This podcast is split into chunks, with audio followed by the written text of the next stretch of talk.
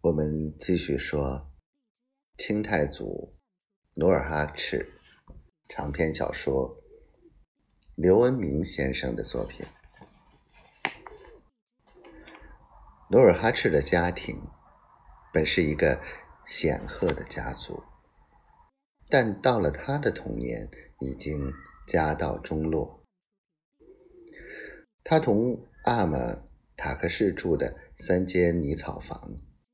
看上去已经很寒酸，泥墙脱落，房草霉黑，前墙支着房倒的垛子，后墙裂开三寸宽的缝隙，用乌拉草堵着挡风。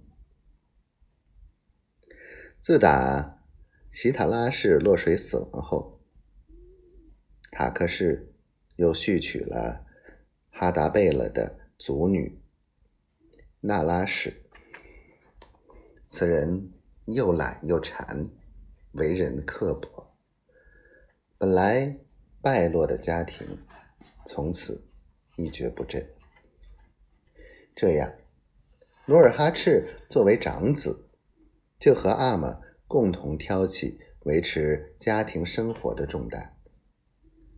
每年三月至五月、七月至十月的采摘季节，他不得不邀伴结伙，进入长白山茫茫林海，每日起早贪黑，挖人参、采松子、捡榛子、打野兽。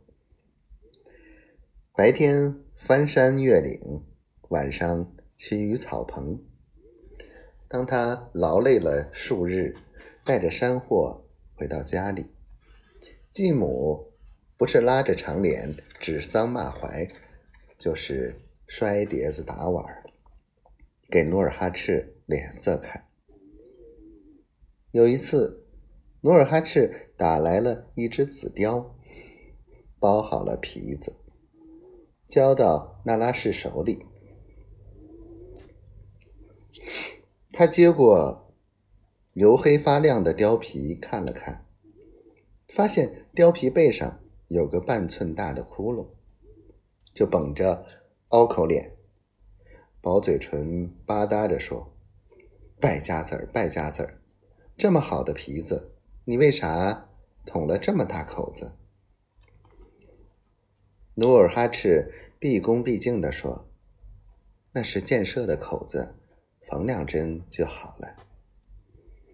什么？那拉氏眼珠子瞪得溜圆，发着脾气，叫我缝两针？你真是站着说话不知腰疼！俺从小就没摸过针，进到你这个穷家，就受你这个毛孩子指使。努尔哈赤忍气吞声的退到屋外。那拉氏吵吵嚷嚷的追出门口，非要他把貂皮窟窿用嘴舔平不可。这时，几个邻近的本家媳妇走过来，好说歹说，才算了事。不久，努尔哈赤受不了继母的虐待，便半夜骑着一匹马逃向抚顺。